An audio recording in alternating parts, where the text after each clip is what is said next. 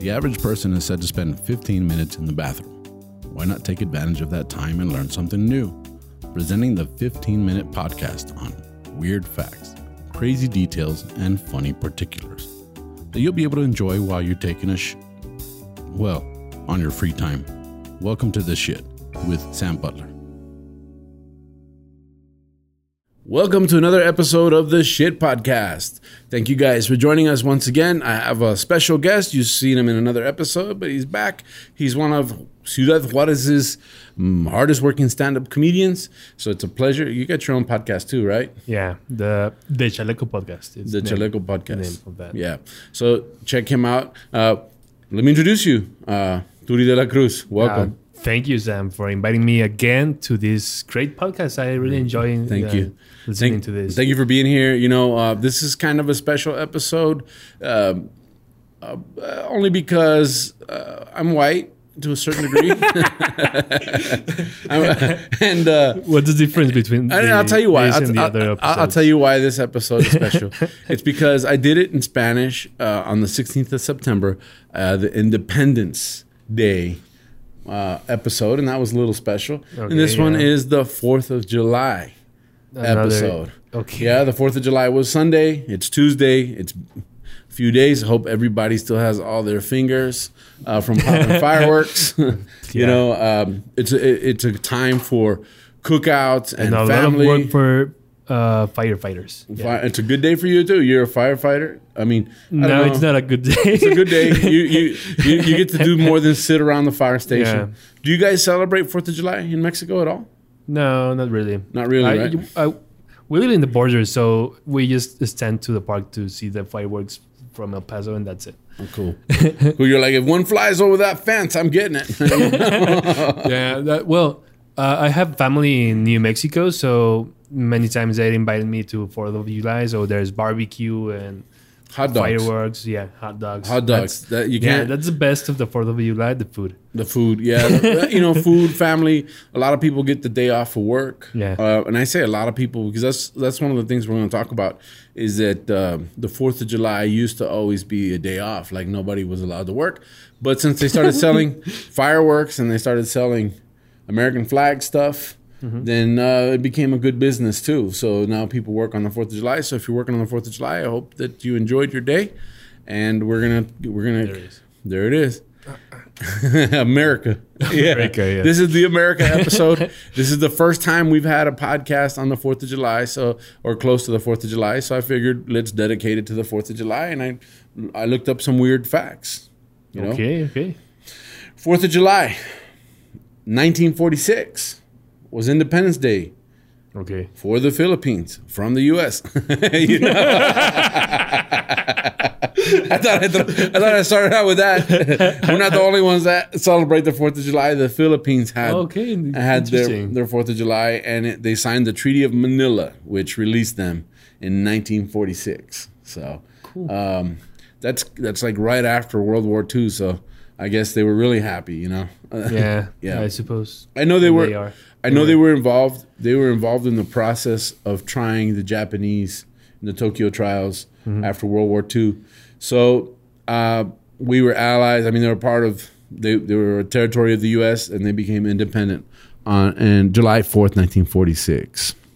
Now, something a lot of people don't know: we didn't even declare independence on the Fourth of July. We declared it on the second of July. Yeah. Really? Yeah, that's when it was signed, but it wasn't published anywhere. So, so we had already declared it for two days. Nobody knew, and then it was published. The media messenger was they, he was just being La- know, yeah. lazy. yeah. so yeah, the declaration was published in the papers on July fourth, and that's the day that we officially announced it to the world. That Well, if you think like okay, let's yeah, we already signed this. Let's do like a lot of copies so we can spare this to the world. So it will take two days to do all those copies. So yeah, that sounds yeah, especially if you're like doing it by hand, you know. But yeah. we are talking about 1776. But the thing is that it wasn't. This is another weird fact. It wasn't signed by everyone, in, in on July 2nd, 1776. Okay. It was only signed by two. Right? So it took a month to get everyone to sign the Declaration of Independence So they published it before it was before completely it was signed. Ah, what? Okay. right? So that, that's a weird fact, right? Because you think, and then a lot of people. Uh, this is something that threw me off when I was a teenager. I, I realized that we didn't become independent on July fourth, seventeen seventy six. We declared independence. Then we went to war. But I think they already know that everyone was. It was we're going to to to sign the the independence. Yeah, we're going to declare our independence. Yeah, because they tell everyone in their their WhatsApp in the uh, WhatsApp page Yeah, in the group. yeah. I think that's why. That's what happened. Definitely, that's what happened. But you know, they declared they declared independence on July second is when they first signed it. When they had the first decla- the Declaration of Independence when they signed it. Okay. The first signer, uh, the guy's name was John Hancock. John Hancock. John Hancock. And if if you, I I don't know if you've heard this before, but whenever you have to sign a document, they'll say, "Hey, why don't you put your John Hancock on there?" Okay. and yeah. it's a reference to Yeah, him being, and he was right in the middle of the Declaration of Independence, and it was the biggest name because he was the first guy the to first sign. it. like Yeah. I'm the only one that is gonna sign this. Like, Yeah, well, you're uh, you're the first one. It's like when you sign the beer hall. the beer hall. Yeah, yeah, yeah, yeah. That's how it was. Yeah, I, I wasn't the first one, but I, I think I had the biggest signature there, yeah, I know that. and it's cool because they put curtains over it now, so that's crazy. But uh, but yeah, it, he signed as John Hancock. You know, so that's uh, a couple of weird facts. Now we didn't have the we didn't have the current flag, the flag that we have now, the flag that's up there. Yeah, the- we didn't have that till 1960. the stars and bars. Yeah. So in 1958, a history teacher assigned a class assignment to redesign the national flag as both Alaska and Hawaii neared statehood. Okay. Robert G. Heft, who was 16 at the time, designed the new flag using the old 48 star flag and $2.87 worth of blue cloth and white iron on material. And his design earned him a B minus. right. That's a that's a good. That's a good Fact, story, right? yeah. He got a B minus in, in history, you know. But what he did is he challenged it by sending it to Washington D.C. to be considered by President Dwight D. Oh, Eisenhower, Nice. right? And of, interesting. and of thousands to submit the flag design, he was the only person who actually stitched it together uh, on a flag and shipped it to D.C. So everybody else drew it. He actually made a flag, Damn. right? Yeah. And uh, once the flag was selected, well, he got an A. you know? And Oh, his, he did. yeah, he did. He got an A. They were like, okay, because face his design got selected, and it became the official flag in 1960. 1960. So the stars and stripes with the 50 stars was Uh-huh. uh, adopted in 1960. Yeah, yeah. They they just added the stars. Yeah, he's like, I just add two more. yeah. I, I always wondered that because that was something that as a kid I always said, well, they got all 50 there, but Alaska and Hawaii weren't always a state. What happens if Puerto Rico joins? Because Puerto Rico is a, a territory of the U.S. and Yeah, and they're kind of divided on whether they want to be. Some some people want to become a state, Uh-huh. the other people don't. They're like, no, we're independent. We're Puerto Rico. We're, we're a territory of the United States. So what happens? Where do you add the extra star? I don't know. The, I don't know. Maybe the post or something. Yeah. I don't know. Um, another uh, interesting fact about the 4th of July Americans will enjoy 150 million hot dogs during the 4th of July. 150 million, which sounds like a lot, but there's 325 million people in the US. So uh, that's like less than half having, and nobody has just one hot dog. So maybe that's like one fourth of the countries having a hot dog on the 4th of July. okay. Yeah, I like hot dogs, but Yeah, I. I don't necessarily eat them on the Fourth of July. I eat them like random times. You know, matter of fact, I, I just posted. I was in Chicago and I posted pictures of me eating hot dogs in Chicago because they're You were delicious. great, man. Yeah, you know, um, but they do. I do would like to do a, a tour in the U.S. just for eating hot dogs. really, That's that's a dream. that's a that's a new podcast we might start. Call it the hot dog tour. You know, Yeah, and, that will be and then we'll, we'll do the hot dog tour part one, and then we'll hit all the all the clubs. You know, there's New York hot dogs, there's Chicago dogs. They're different. Um, They're good though. You know, and then and then we can just like hit hit the whole country and, and eat hot dogs everywhere, and then we can we can then go international and do the taco tour in Mexico. And we just Ooh, hit tacos all over That the uh, all over the country. You know, I think that's a I think that that's a, a goal. That's- yeah, that will be You down, bro, or what? Sure. All right, let's That's do it. great. Yes. Yeah. I have to do my passport papers. yeah, as soon as they open up the borders, I thought they were going to be open already. You know, yeah. Soon. um, we miss you guys in the United States. You know, yeah. I mean, totally. yeah, we're tired of you guys driving Uh, slow in the left lane. You know? Uh, we miss, we I- I miss, miss Ross. w- yeah, we miss going. Yeah, get the fuck out! You know, I, I, yeah. Stupid Mexican. yeah. Yeah, that's me. Okay. Um, there's actually something written on the back of the Declaration of Independence. Is another weird fact, and uh, what it says, it- it's yeah, it's not like a treasure map or anything like that. but the History Channel says that on the back it reads "Original Declaration of Independence" and it's dated Fourth of July, 1776. And that was a mystery. They're like, why does it say that on the back of the Declaration of Independence? Why on the back? They realized that they probably rolled it up Yeah. And they wrote it on there so you know which document it was since all of them looked the same back then Well, okay. that's has sense. you see that with a well, you see that with construction plans all the time Uh-huh. they, they actually have uh, uh, what they call a title bar on, Yeah. on construction plans so that you can you get a pile of them and you can pull one out and go okay this is the job i'm looking for Even the quality of the paper didn't let you to fold it or Yeah. do something, and there was not folders Yeah. that size. so, size, yeah. so they rolled the the papers. Yeah, no one knows who wrote it, but that's what they think happened. You know, uh, one of the people that signed the Declaration of Independence, Richard Stockton, a lawyer from New Jersey, Okay. he actually recanted his signature. It turn it turns out he got arrested by the British and they were torturing him. and he says, "Okay, okay, I take it back. I take it back."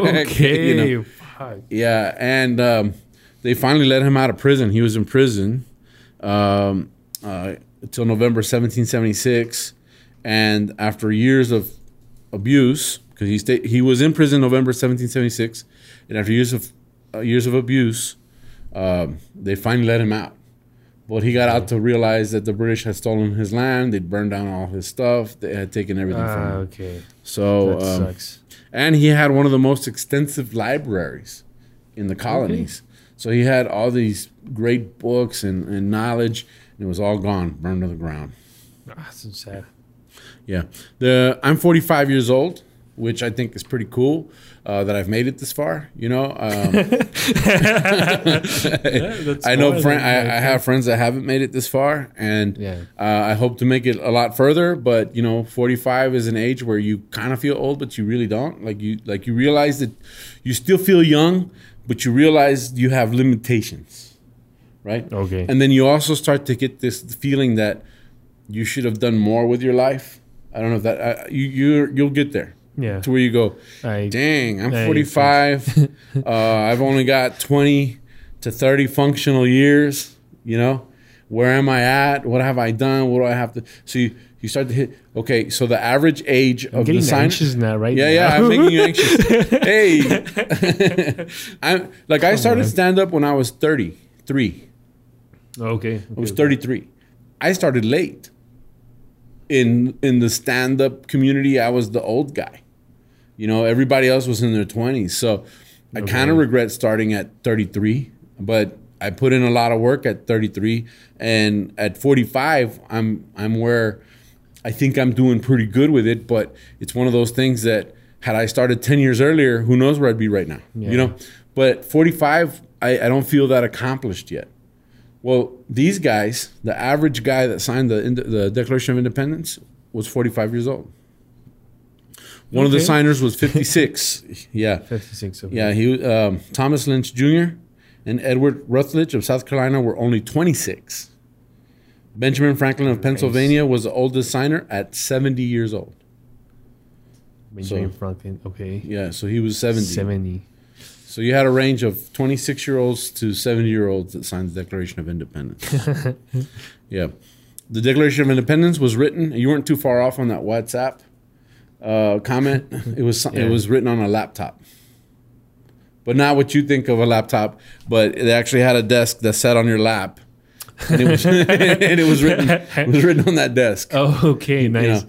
Well, it was a 1776 laptop, you know. Was? And who wrote it? Thomas Jefferson. Yeah, He drafted uh, it. You knew that. Yeah, I knew that. That's pretty good because that's like American history and not Mexican history. Yeah, but I see a lot of American uh, movies. Movies, cool. That's why. Um, And one of the things- cartoons. people love fireworks. According to the American Pyrotechnics Association, Americans spend more than one billion on fireworks each year. Right. Yeah, Out of this, a only ten percent of firework displays are set off professionally, which probably accounts for the estimated twelve thousand nine hundred firework-related emergency room visits across the country. So you get about twelve thousand nine hundred emergency room visits. Yeah. One of my favorite things to do when my kids were little, for the Fourth of July, since it was summertime, they were out of school. We would actually make it a point to be in Los Angeles. We would go to Disneyland because they had the best fireworks Whoa, displays. Yeah, that would be Right. awesome. So that was, I mean, it, they they have fireworks every night, yeah. but, the Fourth of July okay. fireworks, if you ever get a chance, even if you don't go in the park, Uh huh. just go to Anaheim, park in a parking lot, and it's the most amazing thing you ever saw. The Disneyland fireworks. You know, we would make it a point to go every year. We'd be in, and we'd go watch the fireworks. We weren't very big on on popping fireworks ourselves, Uh-huh. but we'd sit there, and it's just this amazing fireworks show. Damn, that's like the Super Bowl of the fireworks. Yeah. so, uh, according to Fortune magazine, of those injuries, the 12,900 occurring between June and July, almost 70% were experienced by men. okay. I think we're all like, hey, check this out. Shh, poof, right? yeah. Um, there goes the fingers.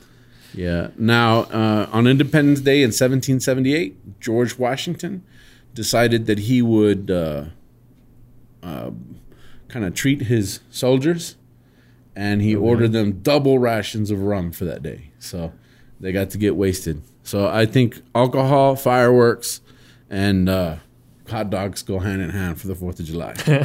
yeah. Yeah. Fireworks started as a tradition in 1777, right? That was uh, the first anniversary of fireworks. John Adams wrote a letter to his wife Abigail. He wanted Independence Day to be celebrated, and now you know John Adams was the president, so he wanted Independence Day to be celebrated. Um, I don't know if he was a president in 1777. I think it was George Washington, but uh, he was on his way, you know, uh, with uh, parade, shows, and illuminations. So that's what happened. He thought Independence Day would be July 2nd. You know, Well, okay. now um, Independence Day, uh, the official national census was not completed till 1790, so there was only 2.5 million people in the entire country back then. There's 325 million as of 2017. Oh, okay. Now I know here in Mexico you're not allowed to wear the Mexican flag, right? No, it's Like, not. like, do you? Is there any problems if you wear the Mexican flag? Do people do anything to you? Do you get arrested? Can you go to jail? It's not not really, but uh, you get like uh, Ugly stairs or what? no, they they just like uh, if the the army saws you, they just give you an ad- advertisement. So you you don't supposed to do that because it's something that you have to respect. Okay, Yeah, it's like uh, a national symbol. it's a national symbol. Well, Yeah. the same law applies in the United States. Really? Really, you're not you're not supposed to have clothing. You're not supposed to have. They use Anything- underwear with the American right. flag. What what happened with that? The thing is that nobody enforces it. you know, it's it's okay, almost like yeah, you're not supposed to, but who cares? Let's do it. Even the the Mexican flag don't even have to touch the floor. Never. Yeah. Yeah. And if you want to get rid of the of one, you have to burn it and do like a, Uh, whole ceremony. yeah whole ceremony for that. Yeah, and that's the thing is like I like like you'll see on the set. I like the I like flags. I think that they're not so much for national pride, but I think they're representative of people from all over the place. And I love them. I love having stuff with the Mexican flag, but I, I don't know. I mean, I travel a lot in Mexico. I feel weird. Like, am I going to get like in trouble for it? You know. Yeah. You know. Um, three U.S. presidents died on the Fourth of July. John Adams, Thomas Jefferson, and James Monroe. Like, But what's weird is that Adams and Jefferson both died July 4th, 1826, five hours apart from each other, exactly 50 years later. okay, That's, crazy, right? Yeah, that's it's almost like, okay, we're done with you. you know? um, other countries celebrate the 4th of July Denmark, England, Norway, Portugal, and Sweden. And they do this because there's a lot of their citizens that have immigrated okay. to the United States. Yeah. and there's also a lot of expats in their countries, Uh-huh. and they also want to generate U.S. tourism in their countries. Okay. Okay. So that's why I was asking: Do you guys celebrate the Fourth of July? no, I don't think no Americans want to. Well, uh, there's like a few Americans who wants to live in Mexico. So Yeah. Are you familiar? Uh, are you familiar with the Liberty Bell? Mm, nah, The the Liberty Nah, Bell is in. Philadelphia, and it cracked, but it's to symbolize liberty. Well, they ring it 13 times on the Fourth of July to honor the original 13 colonies. okay. Okay, so that's a weird fact. And I'm going to wrap it up because we are running out of time, although this is a very special occasion for us. But the 4th of July, one time in history, was celebrated on July 5th. Yeah? The holiday fell on a Sunday in 1779, and everybody was religious back then, so they decided to celebrate on the 5th. Come on. And with that, we wrap up this episode of the Shit Podcast. Happy Fourth of July to everyone! Independence Day. I think uh, it was good that we, you know, the thing is that um, a lot of people talk trash. A lot of people in other countries talk trash about the U.S., but you know, the U.S. stood up to to England, and that that's pretty good. You know, Yeah. and the English hated us for a long time. Um, actually, this whole thing, um, I started reading a thread on the War of 1812 and how we were still fighting the English and the Canadians and a bunch of different people. So it's one of those things that, uh, you know, bravo for achieving independence. The same as uh, uh, the 16th of September, the independence of Mexico. Mexico, yeah. And um, I'm from both places, so I'm happy to to to be part of these In two independent. two independent countries, you know. so, um, you know, um, it's the way it goes, man. You know, no Yeah. kings, no monarchy. We're a dem- democratic countries, even though we have our flaws. Yeah. You know, and with that, you know, um, it's great to be here doing this podcast, to have the freedom to do the podcast, to have the freedom to do it in Mexico, and have the freedom to do it in the U.S. It's it's amazing. So uh, I'm proud to or happy to be able to do that. So and I'm happy to have be able to have friends in other countries, and so uh, not that you can't be from London and do that, but it's cool. It's cool. It's a little, little bit further and harder to do around here. But with that being said, that wraps up this episode. Where can people find you on your social media? You can find me in every media as El Turicata, and that's it. All right. And you can find me as Tu Amigo Sam. That's T U Amigo Sam on, on all my social media platforms and my YouTube channel. Please like, subscribe, leave your comments. Uh, let us know what you thought of the episode. If you have additional facts, drop them down. If you want to make some funny memes, make some funny memes. You can follow us on our on our Facebook page, Los Cagadienses. Uh, leave your stuff there. I, I like stuff that that's not necessarily toilet related. Uh, so if you guys have stuff, that'd be great. And you can find me on all social media platforms. As Tu Amigo Sam already said that, but you can find the podcast on Spotify and podcast platforms as Sta Cagado Podcast. And that wraps us up. So thank you for coming once again. Thank you, you for thank you for inviting me. Yeah, it's cool. Y'all have a good day. We'll talk to you later. USA, baby! Eat hot dogs.